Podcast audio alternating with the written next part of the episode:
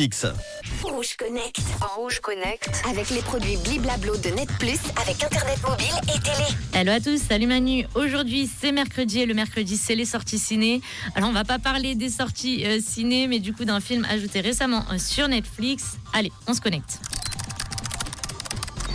Alors le film s'appelle Super Intelligence, c'est du réalisateur Ben Falcon.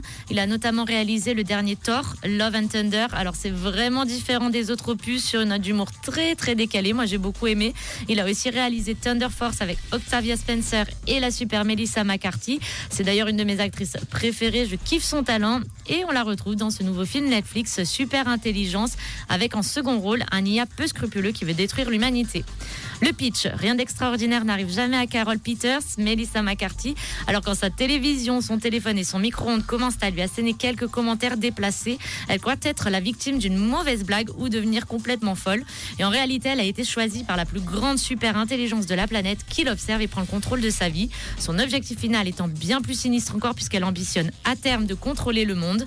Carole est donc la dernière chance de l'humanité avant que cette insolente intelligence artificielle ne décide de mettre ses plans à exécution. Je ne vous en dis pas plus, moi je l'ai vu, j'ai beaucoup aimé l'humour du réalisateur, l'actrice McCarthy tient le film toute seule puisqu'elle donne la réplique à une machine.